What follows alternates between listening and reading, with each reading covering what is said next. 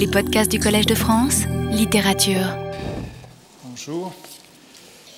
Ben, J'ai conclu un certain nombre de préalables dans les deux semaines passées et tenté de vous montrer que le temps était venu d'un retour, non pas à la morale de Proust, au sens où il y aurait une règle morale, des règles morales à retenir, à extraire de la recherche du temps perdu, et même si j'ai souligné qu'il y avait peut-être cette règle venue de Saint Jean et relue chez Raskin, travaillez tant que vous avez la lumière. Mais euh, retour au sens euh, d'une enquête euh, sur l'expérimentation morale, sur l'investigation morale qu'on peut trouver dans le roman de Proust. C'est donc cela que j'ai désigné sous le titre de morale au pluriel. Je terminais mardi dernier en montrant, par exemple, que la réaction du narrateur à la révélation de l'homosexualité de Saint-Loup mettait à jour le conflit de deux sens ou de deux systèmes moraux, l'un rationnel, tout être suit son plaisir, l'autre euh, intuitif. Je pleurais. J'étais obligé de faire un effort pour ne pas pleurer. Je voudrais ajouter une note de prudence à cette euh, analyse. Bien sûr, c'est dans Albertine disparue qu'on trouve euh, ce morceau euh, Albertine disparue est un texte euh, inachevé qui a fait l'objet d'une publication posthume. Et comme je soulignais que ce passage était à la fois euh, un peu répétitif, ressassant, on trouvait les mêmes formulations à deux pages l'une de l'autre, avec un sens de ces répétitions que, que Proust reprochait euh, à Peggy, par exemple, lorsqu'il disait eh bien, euh, l'eau bout à 100 degrés, il faut trouver l'expression juste et dire les choses une fois. Il y avait donc dans ce passage euh, l'impression de, d'essai, que Proust revenait en arrière et recommençait. Et comme j'avais aussi insisté sur le fait qu'il aboutissait à une sorte d'impasse de l'explication, de l'analyse, hein, il y avait cette contradiction entre euh, le principe rationnel et la réaction euh, instinctive, il faut quand même souligner que c'est un passage qui aurait pu être retravaillé, réécrit autrement, que ces ressassements euh, auraient pu être amendés dans une rédaction ultérieure sur les épreuves, sur la dactylographie on sait combien Proust corrigeait. Et au fond, il faut aussi euh, suggérer que l'analyse elle-même, qui aboutit à cette euh, impasse, qui achoppe sur une difficulté, qui laisse perplexe, qui nous laisse euh, interloquer, comme elle laisse le narrateur interloquer, eh bien peut-être n'aurait-elle pas achoppé sur ce caractère irraisonné, inexpliqué des larmes du narrateur face à cette révélation. Je crois qu'il faut en effet être prudent lorsqu'on insiste ici sur cet euh, embarras, cette euh, gaucherie. Au fond, c'est encore la gaucherie d'une analyse qui aurait pu aller plus loin. Quoi qu'il en soit, tel quel, ce genre de page confirme, euh, je le suggérais, ce que nous disent les neurosciences contemporaines, avec cette idée que nous avons deux systèmes moraux, ou deux sens moraux. Un sens moral euh, rationnel, linguistique, qui est le plus récent dans notre évolution, et puis un autre système moral euh, intuitif, organique, qui n'est pas toujours contrôlé, dont les réactions ne sont pas toujours contrôlées euh, par le système moral rationnel.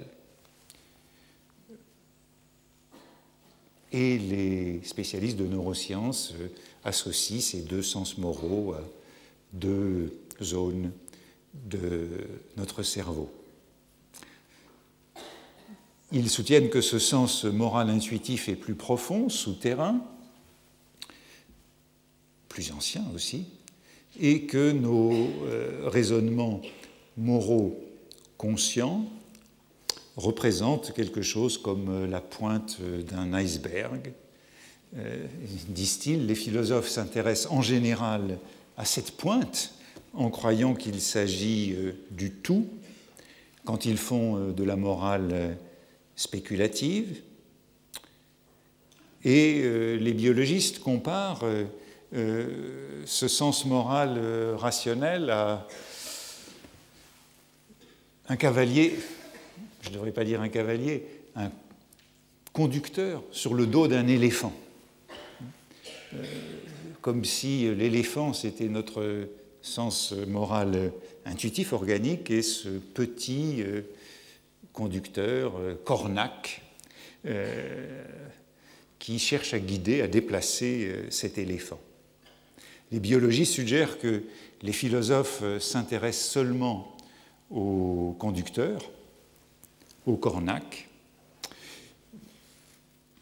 Peut-être que Proust et les poètes s'intéressent à tout l'éléphant et que lorsqu'ils parlent de sens moral, euh, de, des complications de ce sens moral, euh, ils analysent quelque chose justement de beaucoup plus, de beaucoup plus lourd, de beaucoup plus confus aussi. On a donc été amené à distinguer euh, euh, le raisonnement moral de la rationalisation qui vient après, qui justifie, mais il faut aussi la distinguer de cette euh, intuition morale dont Proust souligne à plusieurs reprises l'importance. Ça nous renvoie à toute une réflexion sur le, le caractère inné du sens moral ou le caractère euh, acquis du sens moral, euh, débat entre Rousseau, pensant qu'il était inné, et un certain nombre de toute une tradition culturaliste euh, plaidant pour le caractère acquis du sens moral, et puis la résolution kantienne. la semaine dernière, Philippe Chardin, à propos de son exposé, parlait de la possibilité du kantisme de Proust, et j'y reviendrai un petit peu aujourd'hui, mais vous voyez que tous ces termes sont peut-être déplacés aujourd'hui. En tout cas, me semble-t-il, en effet, on trouve de tout cela dans la recherche, une réflexion sur cette dualité de la moralité. Par exemple, dans le cours de la maladie de Bergotte, cette maladie qui précède sa mort, euh, Bergotte se rend chez plusieurs médecins qui lui euh, prescrivent des remèdes, des ordonnances contradictoires et euh, se comportant dans la diversité de ces ordonnances, il choisit, dit le narrateur, ce qui est au fond conforme à sa nature instinctive. Et le narrateur commente ainsi cette façon d'aller vers euh, la nature euh, de ce que le corps appelle. Il y a, dit-il, dans notre corps un certain instinct de ce qui nous est salutaire, comme dans le cœur de ce qui est le devoir moral et qu'aucune autorisation du docteur en médecine ou en théologie ne peut suppléer. Vous le voyez, c'est encore une sentence, une de ces sentences du narrateur, je ne sais pas si elle est dans les livres qui les recueillent, mais euh, l'idée est donc qu'il y a un instinct moral qui résiderait dans le cœur, hein, comme dans le cœur, il y a un instinct de ce qu'est de ce qui est le devoir moral. Le cœur est l'organe du devoir moral. On sait d'instinct comment soigner son corps. Et euh, on sait d'instinct, même si Bergotte en l'occurrence euh, va contre les soins euh, qui lui éviteraient la mort et aggravent sa santé, en tout cas, il y a donc on sait d'instinct ce qu'il faut éviter pour avoir une meilleure santé, et on sait d'instinct, par cet instinct moral, comment se comporter. Il y a une sorte de sens moral inné, suggère ici le narrateur. À la toute fin du temps retrouvé, encore, dans ses réflexions sur le livre à venir que le narrateur se met à rédiger, euh, à propos de ce qu'il appelle le livre intérieur, euh, que l'écrivain a pour mission de transcrire.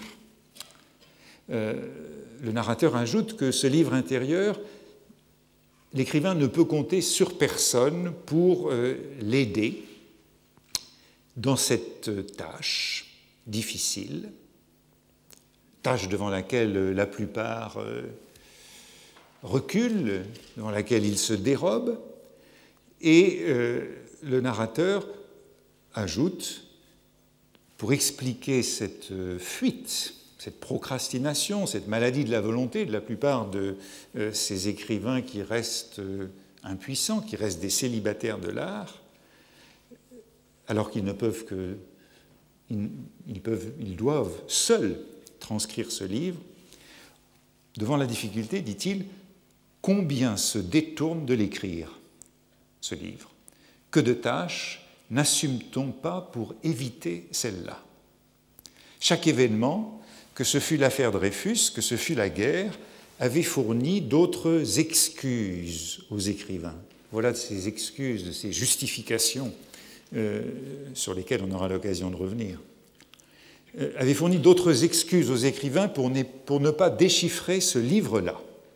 Il voulait assurer le triomphe du droit, refaire l'unité morale de la nation, et voilà où est la morale hein, dans ce programme délibéré euh, au moment de l'union sacrée, refaire l'unité, morale, de la nation, n'avait pas le temps de penser à la littérature, mais ce n'était là que des excuses, parce qu'il n'avait pas ou plus de génie, c'est-à-dire d'instinct. Ça nous renvoie à ce qu'on a dit euh, la semaine passée de cette morale supérieure qui est celle de l'artiste, euh, de l'écrivain, euh, qu'on analysait par exemple dans César et l'Hélice et dans les commentaires de Proust sur, qu'il ajoutait à sa traduction de Raskin. Donc le génie, c'est-à-dire l'instinct, car l'instinct dicte le devoir et l'intelligence fournit les prétextes pour l'éluder. Belle phrase encore, dont on peut dire qu'elle a de nouveau la frappe de la maxime, de l'aphorisme. Euh, l'instinct dicte le devoir et l'intelligence fournit les prétextes pour l'éluder voyez de nouveau ce, conflit entre ce devoir moral inné, qui est ici celui de l'écrivain, et cette intelligence, comme on le sait, souvent disqualifiée euh, par Proust, qui raisonne, qui ratiocine, qui euh, excuse, qui justifie de ne pas agir. Beaucoup sur la justification dans cette recherche fournit les prétextes d'éluder le devoir. Seulement, les excuses ne figurent point dans l'art, les intentions n'y sont pas comptées. À tout moment, l'artiste doit écouter son instinct, c'est ça, sa morale supérieure, ce qui fait que l'art est ce qu'il y a de plus réel, la plus austère école de la vie et le vrai jugement dernier. Euh, dans un passage comme celui-ci, à la fin du temps retrouvé, on le voit, la dimension morale prescriptive est très présente. Et ce qu'elle exalte, c'est cet instinct que l'artiste doit reconnaître en lui et qu'il doit respecter comme un devoir. Il y a bien un devoir moral instinctif, une conscience morale intérieure qui est toute différente de règles extérieures qui s'imposeraient à lui. Alors encore une fois, on est là dans un euh, grand débat euh, sur la nature de la morale, euh, morale innée, morale a priori, morale acquise. Il me semble que Proust déplace largement les termes de ce débat. Hein. On ne peut pas euh, l'attacher à l'une ou l'autre position, mais en tout cas, il oppose euh, cette euh, morale, ce sens moral, à toute justification, toutes excuses qui viendraient de l'intelligence. Durant l'automne, quand j'étais à New York, il y a un livre qui m'est passé entre les mains que malheureusement, bêtement, je, n'ai pas acheté. Et maintenant, je le regrette. C'était un livre dont on, sur lequel il y avait quelques comptes rendus qui s'appelait Proust was a neuroscientist. Proust était un, euh, euh, comment dire, euh, était un expert des neurosciences. Euh, bon, je ne l'ai pas acheté parce que j'ai eu l'impression que c'était un petit peu un titre qui était là pour euh, attraper le client, euh, mais maintenant je le regrette. Bon, je sais que c'est à la mode, il est à la mode de, parler des livres qu'on n'a pas lus, mais je, n'en suis pas encore capable, alors j'attendrai de l'avoir commandé pour vous en parler mais je soupçonne qu'il touche ce livre aux questions qui nous intéressent aujourd'hui. Euh, euh, je n'avais pas imaginé qu'on irait dans cette direction, et donc je me suis abstenu d'acheter ce livre. C'est toujours une erreur de s'abstenir d'acheter un livre. Euh, il me semble que ce livre, on le vérifiera quand on l'aura lu, mais il devrait aller vers ces intuitions de l'auteur de la recherche du temps perdu, en matière de fonctionnement du cerveau et de conflits de deux sens euh, moraux. Voyez par exemple, allant dans le même sens, euh, les méditations qu'on peut observer à de nombreuses reprises dans la recherche du temps perdu sur euh, l'identité, le moi, le self en anglais, cette identité qui est le fondement de toute vie morale, de toute conscience morale.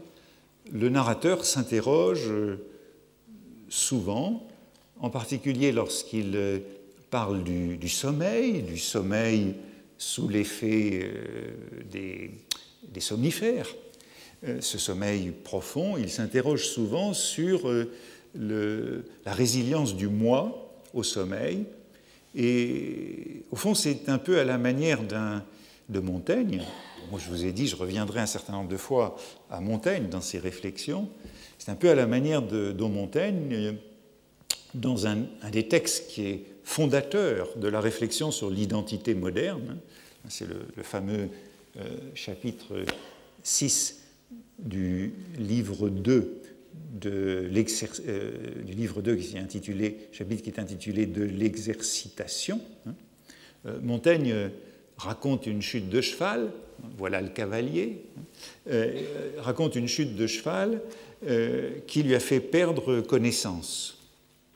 Et il rapporte les actions que ses compagnons lui ont dit plus tard euh, qu'il a effectué alors qu'il n'avait pas euh, la conscience. Et il n'a donc pas la mémoire, euh, c'est un trou de mémoire pendant un moment de sa vie en raison de, ce choc.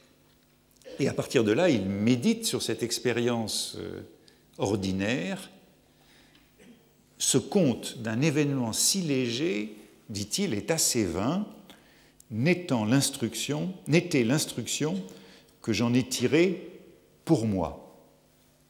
Et on pourrait dire aussi pour le moi, pour la réflexion sur le moi, puisqu'il y a toute une réflexion sur le moi et sur les essais et sur l'autoportrait à partir de ce mince événement, cet accident, cette perte de conscience. Mais l'événement est, si troublant que c'est un chapitre que Montaigne prolonge très longuement dans l'exemplaire de Bordeaux, donc il revient euh, à la leçon de cet évanouissement dans une longue addition, et c'est là qu'il dit, à propos de son livre, Je m'étale entier. C'est un squelettos où, d'une vue, les veines, les muscles, les tendons paraissent, chaque pièce en son siège, ce sont mes gestes que j'écris, c'est moi, c'est mon essence. Toute cette réflexion vient de la chute de cheval, la perte de conscience et le rappel après coup, le récit par ses, ses domestiques de ce qu'il a fait inconscient. Or, euh, ce récit de la chute de cheval est euh, ouvert par une comparaison entre le sommeil et la mort. C'est celle-là qu'on va retrouver chez Proust et qui interroge sur euh, l'identité. Ce n'est pas sans raison, écrit Montaigne, qu'on nous fait regarder à notre sommeil même pour la ressemblance qu'il a de la mort. Combien facilement nous passons du veiller au dormir, avec combien peu d'intérêt nous perdons la connaissance de la lumière et de nous. À l'aventure pourrait sembler inutile et contre nature la faculté du sommeil qui nous prive de toute action et de tout sentiment, n'était que par y le sommeil, nature nous instruit qu'elle nous a pareillement fait pour mourir que pour vivre. Et dès la vie, nous présente l'éternel état qu'elle nous garde après Issel pour nous y accoutumer et nous en ôter la crainte. Le sommeil, nature, la bonne nature, nous l'a donc euh, donné pour nous entraîner à mourir, pour nous apprendre à mourir. Eh bien, nombreuses seraient les pages de la recherche du temps perdu sur le sommeil, où nous retrouverait une idée analogue de la perte du moi et de l'intuition euh, de la mort. Par exemple, dans les nuits profondes de Doncière, le narrateur dort, euh, dort spécialement à Doncière. Et d'ailleurs, c'est plutôt le réveil qui importe, hein, c'est le réveil au sortir de ces nuits profondes de Doncière. Très beau passage où il dit ceci on appelle cela un sommeil de plomb. Il semble qu'on soit devenu soi-même, pendant quelques instants, après qu'un tel sommeil a cessé, un simple bonhomme de plomb. On n'est plus personne l'expérience de l'issue du sommeil et de la retrouvaille de son corps et de son âme. On n'est plus personne. Comment alors, cherchant sa pensée, sa personnalité, comme on cherche un objet perdu, finit-on par retrouver son propre moi plutôt que tout autre? Comment se fait-il que je redevienne moi au sortir de ce sommeil profond? Pourquoi, quand on se remet à penser, n'est-ce pas alors une autre personnalité que l'antérieure qui s'incarne en nous? On ne voit pas ce qui dicte le choix et pourquoi, entre les millions d'êtres humains qu'on pourrait être, c'est sur celui qu'on était la veille qu'on met juste la main. Qu'est-ce qui nous guide quand il y eut vraiment interruption? C'est une autre forme de ces intermittences hein, que celle-ci. Quand il y eut vraiment interruption, soit que le sommeil ait été complet, ou les rêves entièrement différents de nous. Il y a eu vraiment mort. Comme quand le cœur a cessé de battre et que des tractions rythmées de la langue nous raniment. On a souvent ces comparaisons médicales, scientifiques Proust est bien informé par sa famille de cela. Donc c'est comme la mort, comme un retour à la vie après la mort. Sans doute la chambre ne l'eussions-nous vue qu'une fois, éveille-t-elle des souvenirs auxquels de plus anciens sont suspendus, ou quelques-uns dormaient-ils en nous-mêmes dont nous prenons conscience? La résurrection au réveil, après ce bienfaisant accès d'aliénation mentale qu'est le sommeil, doit ressembler au fond à ce qui se passe quand on retrouve un nom, un vers, un refrain oublié. Et peut-être la résurrection de l'âme après la mort est-elle concevable comme un phénomène de mémoire.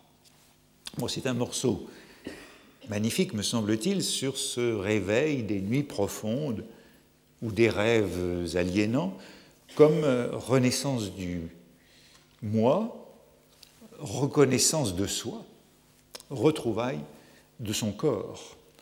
Pendant un moment de latence, d'intermittence, écrit le narrateur, on n'est plus personne. Et puis l'on se retrouve comme un objet perdu, le moi se reconnaît, rentre dans son corps, habite de nouveau son corps, et la comparaison finale est très intéressante. Le narrateur compare cette euh, expérience de ressaisissement au réveil à un nom qu'on a sur le bout de la langue et dont on se souvient de manière euh, involontaire. J'avais évoqué cette expérience à propos d'un autre passage de La recherche du temps perdu l'an dernier, hein, le nom qu'on a sur le bout de la langue. Et bon, je n'avais pas à l'esprit ce passage-là, mais ce qu'on peut constater, c'est que cette expérience du nom sur le bout de la langue, eh bien, elle revient à plusieurs reprises sous la plume de Proust, hein, ce lapsus, l'oubli, euh, type d'expérience analysée par euh, Freud, hein, le nom dont on ne se souvient pas, et ce sont ces expériences qui le font s'interroger sur la nature euh, du moi, la nature de euh, cette euh, conscience et de son retour. Bref, vous le voyez, si c'est le temps d'un retour vers une réflexion morale à propos de Proust, à propos de la recherche du temps perdu, comme je le disais, c'est plutôt du côté de l'éléphant que du cornac qu'il faut essayer de la mener. Et donc assez loin euh, des derniers travaux sur la morale de Proust, euh, il y a eu un livre qui s'appelait La morale de Proust. J'y avais pas trop pensé en prenant le titre de secours, mais j'étais bien obligé d'aller le revoir. Euh, c'est le livre de Jacques Nathan, publié en 1953, et qui était au fond un livre qui terminait le cycle que j'avais esquissé à la première leçon, ce cycle des années 20 et 30, où on s'était beaucoup intéressé à la morale de Proust pour déclarer qu'il était plutôt immoral ou amoral. Eh bien, le livre de Jacques Nathan, c'est une thèse de 1953 qui, qui clôt donc ce cycle et qui cherche en effet à dégager une morale de Proust, ou plutôt deux, puisqu'en l'occurrence, la thèse de Jacques Nathan, c'est qu'il y avait une première morale avant 1914, qui était la morale de la rédemption par l'art, et puis une seconde morale de la guerre d'après 1914, qui était une morale plus moralisante et plus politique, puisque ce qu'il voyait chez Proust, c'était la condamnation de l'évolution sociale que subissait le monde depuis euh, le début de la guerre. Un Proust qui n'était en somme pas tellement socialiste. Cette thèse est sans doute assez démodée. On a aussi dit qu'elle était fausse, puisqu'elle reposait sur l'idée de deux romans successifs que l'auteur de La recherche du temps perdu aurait écrit, un avant 1914 et un après 1914.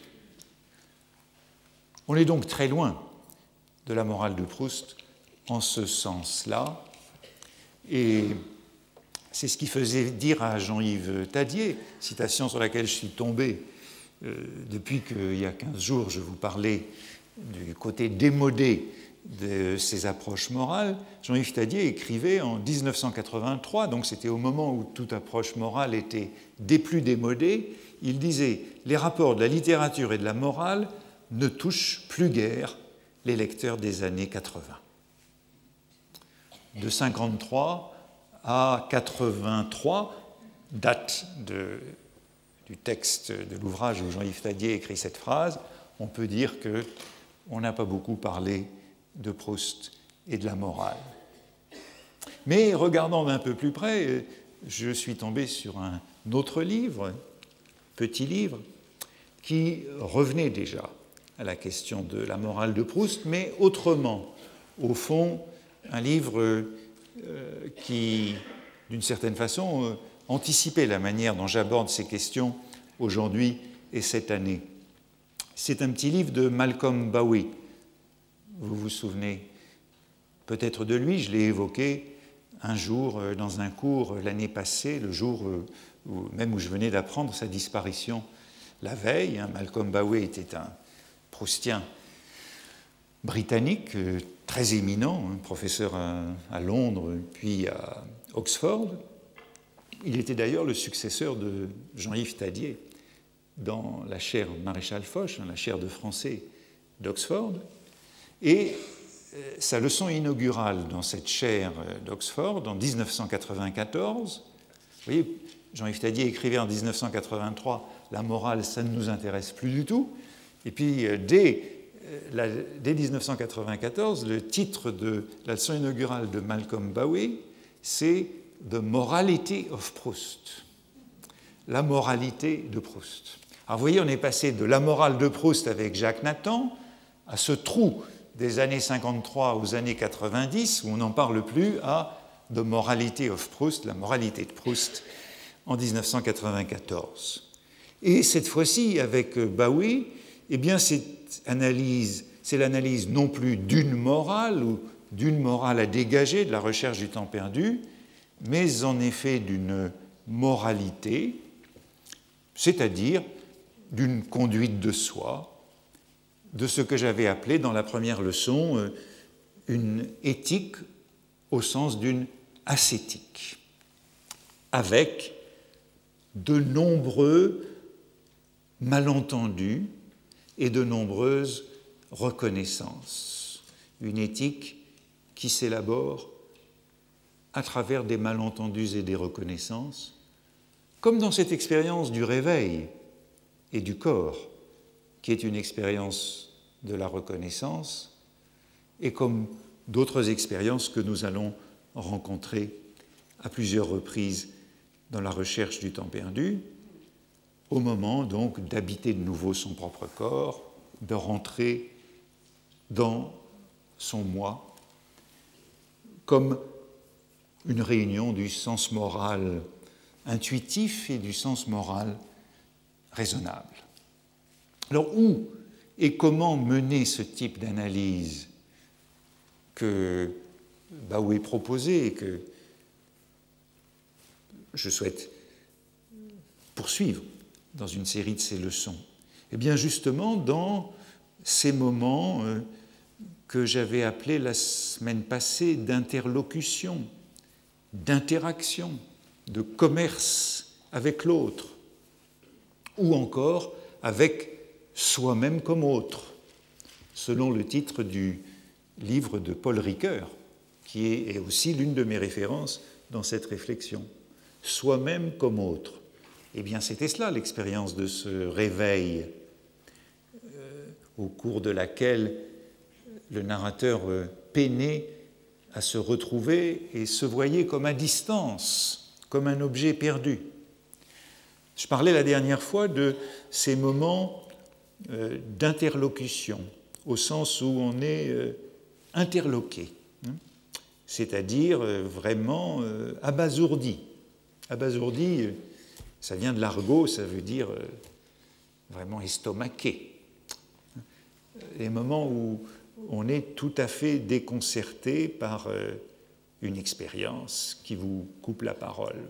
Ce sont vers ces situations d'embarras, de perplexité, que j'aimerais aller pour euh, lire la recherche du point de vue de ce qui interloque le narrateur du, de ces moments où on, a la, où on a le sentiment de se percevoir soi-même comme autre. En voici un exemple.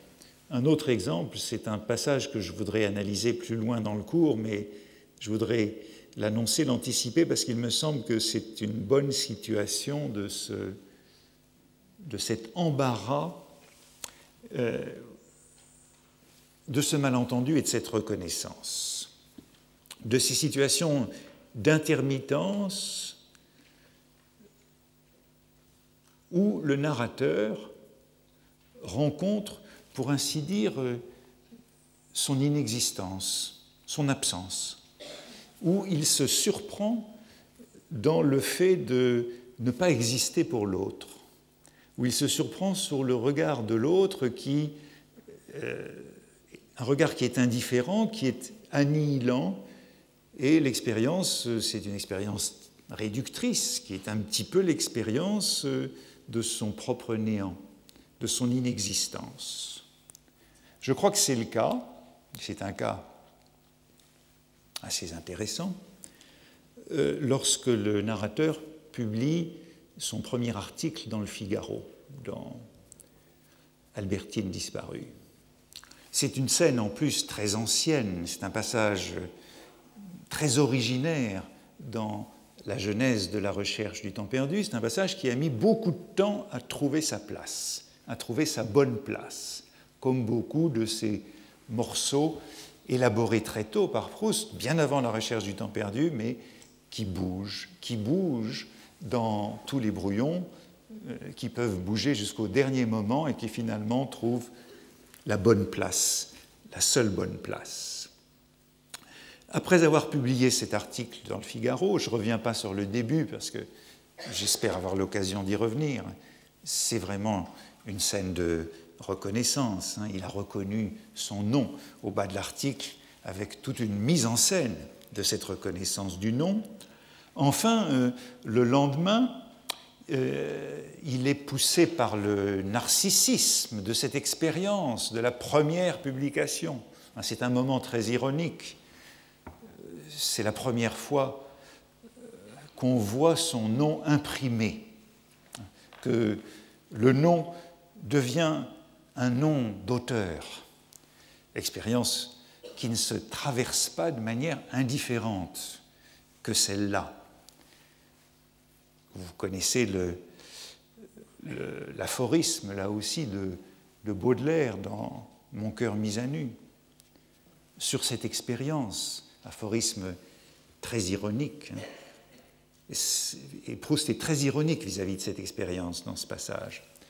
Le jour où le jeune écrivain corrige sa première épreuve, écrivait Baudelaire, il est fier comme un écolier qui vient de gagner sa première vérole. pour euh, désigner le, enfin, le côté intime et, et grave de ce moment où l'on se rencontre comme auteur. Le narrateur est donc poussé par le narcissisme de ce moment et il se rend euh, chez le duc et la duchesse de Guermantes pour observer euh, son existence, pour observer l'effet de son article euh, chez ses voisins qui immanquablement ont remarqué sa signature à la première page du Figaro. Or, ceci le renvoie avec, une extraordinaire brutalité à euh, son néant. Il va se pavaner chez eux en gloire et il tombe, il retombe de très haut. Il lui donne quelque chose comme le sentiment du zéro, hein, du zéro qu'il représente euh, dans le monde. C'est une expérience très pascalienne hein, que cette claque, c'est l'expérience de l'infini. Il se débrouille pour mentionner au détour de la conversation le fait qu'il a écrit la veille un article dans le Figaro, hein, de manière indirecte. Il ne dit pas j'ai écrit un article dans le Figaro, il se débrouille si mes souvenirs sont bons, en faisant allusion à Elstir, euh, Elstir, sur qui, que j'ai mentionné dans mon article du Figaro. Et euh, le duc de Guermantes bondit, Vous avez écrit un article dans le Figaro s'écria M. de Guermantes avec la même violence que s'il s'était écrié Mais c'est ma cousine. Vous le voyez, on est bien là dans le contexte de, euh, du malentendu et de la reconnaissance que j'avais euh, assez analysé l'année passée. Chez les Guermantes, tout le monde est cousin. Oui, hier, dans le Figaro, vous êtes sûr Cela m'étonnerait bien. Car nous avons chacun notre Figaro, la duchesse et le duc, et s'il avait échappé à l'un de nous, l'autre l'aurait vu. N'est-ce pas, Oriane? Il n'y avait rien. Le duc fit chercher le Figaro et ne se rendit qu'à l'évidence, comme si jusque-là il y eût eu plutôt chance que j'eusse fait erreur sur le journal où j'avais écrit. Quoi? Je ne comprends pas. Alors vous avez fait un article dans le Figaro, me dit la duchesse, faisant effort pour parler d'une chose qui ne l'intéressait pas. Scène donc de trouble de l'identité jusqu'à ce coup de pied de l'âne du narrateur. Scène pascalienne, disais-je, c'est un peu euh, s'il se vante, je l'abaisse, s'il s'abaisse, je le vante et le contredit toujours, jusqu'à qu'il comprenne qu'il est un monstre incompréhensible. Euh, et je disais, au fond, cette scène a mis longtemps à trouver sa place juste. Je crois que j'y reviendrai, mais disons tout de suite ceci, parce qu'au fond, elle prend place finalement dans une double méprise, dans une scène de double malentendu et double reconnaissance, puisque le narrateur est aussi allé chez les Guermantes à la suite d'une jeune femme sur l'identité de laquelle il s'est lui-même trompé, puisque c'était Gilberte. Double méprise croisée. Ainsi, vous le voyez, plusieurs types de retours moraux à l'œuvre de Proust sont possibles, dont au moins deux que je voudrais écarter afin de privilégier celui que je viens d'esquisser. La première piste, ce serait évidemment celle d'un retour euh, tiède à l'ancienne, bien pensant à la morale de Proust, ou à la moraline, suivant le terme de Nietzsche, et cela se rencontre chez les lecteurs de Proust, mais je, dirais aussi chez les lecteurs de Montaigne, puisqu'il y a un retour à la lecture d'un certain nombre de textes dans une tradition humaniste de la recette de vie. On lirait Proust pour vivre mieux, pour trouver chez lui des leçons de vie. Alain de Botton avait écrit un livre qui s'appelait Comment Proust peut changer votre vie. Et euh, c'est un livre publié en 1997, justement, qui est, au fond, une suite de recettes de vie tirées de Proust. Comment adopter une approche proustienne de l'existence? Prendre euh, Proust, ou plutôt son narrateur, comme modèle d'ascèse. Comment aimer la vie avec le narrateur, comment réussir euh, dans ses souffrances, etc. Il y a là euh, un type de lecture qui est au fond édifiant des classiques, et je crois que c'est tout à fait possible, mais ce n'est pas la piste qui, me semble-t-il, permet de s'intéresser à ce qu'il y a de. Euh, à ce qui rend perplexe, ce qui interloque, justement, dans la recherche du temps perdu. La deuxième euh, piste, je voudrais la développer un peu plus longtemps et dire pourquoi je m'en écarte. Cette deuxième piste, c'est celle du renouveau de la philosophie morale par l'intermédiaire de, la, littérature.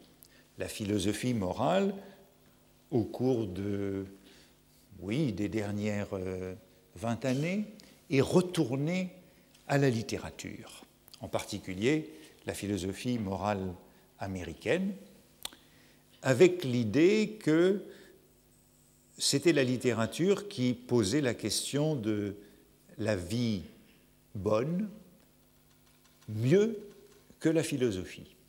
La littérature demande comment vivre, comment bien vivre, et c'est dans l'analyse des romans que les philosophes vont trouver l'information dont ils ont besoin.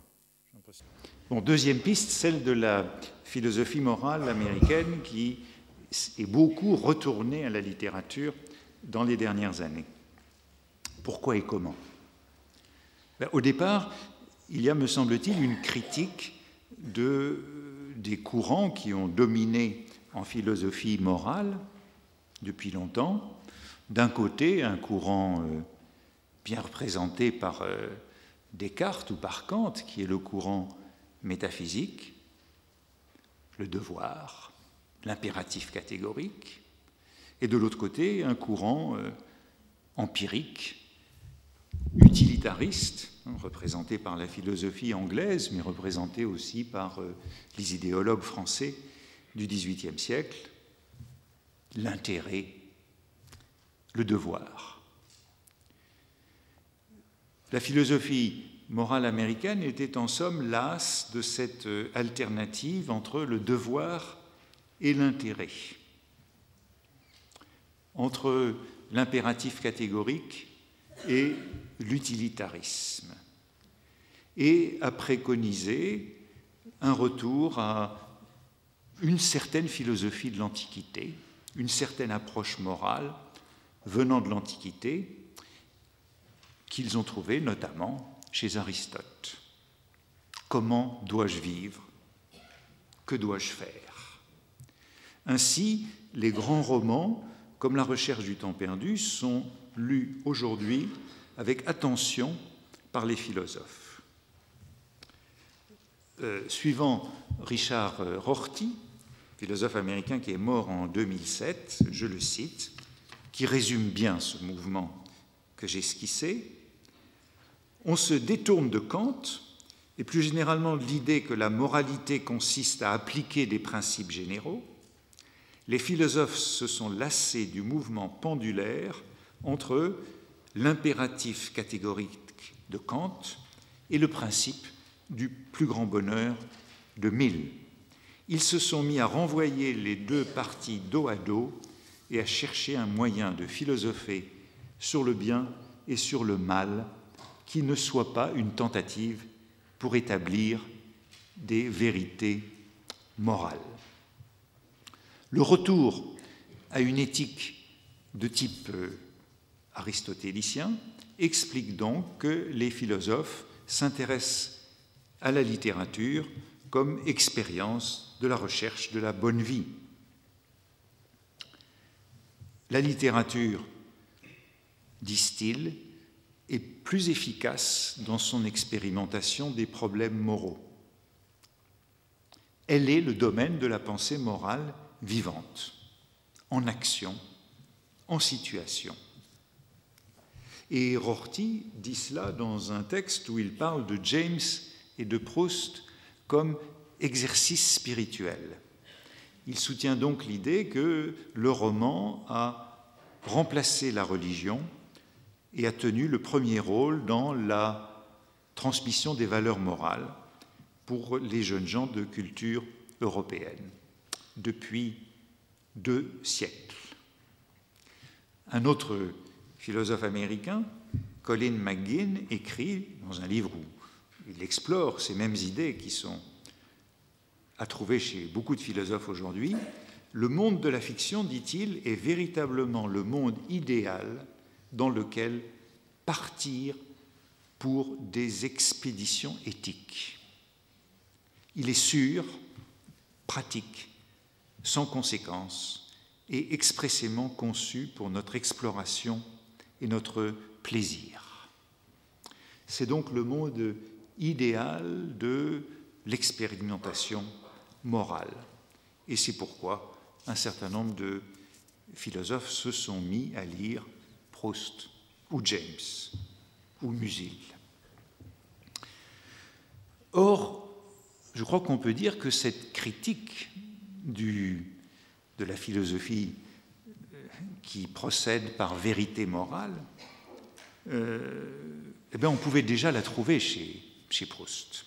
Cette critique du kantisme, si vous voulez. On la trouve dans la recherche du temps perdu et il ne fallait en effet pas attendre la philosophie analytique de la fin du siècle. Le narrateur déjà doutait de la pertinence de l'impératif catégorique dans la vie et il suggérait l'insuffisance, la vanité de la morale kantienne ou néo-kantienne qu'il avait pu apprendre au lycée avec euh, Darlu ou à la Sorbonne avec euh, Boutroux, qui a été évoqué la semaine passée par euh, Philippe Chardin. En voici un exemple. Il se situe juste après l'exécution de M. Charlus chez les Verdurins dans la prisonnière. Brichot nous a été présenté au début de l'épisode comme un professeur de morale à la Sorbonne. Et je crois que le détail est loin d'être accessoire, euh, et la place de l'information est significative. Et Brichot relate, après l'exécution de M. Charlus, le plaisir, qui lui sera désormais interdit, que lui procuraient euh, ses conversations avec le baron. Le baron vient d'être chassé.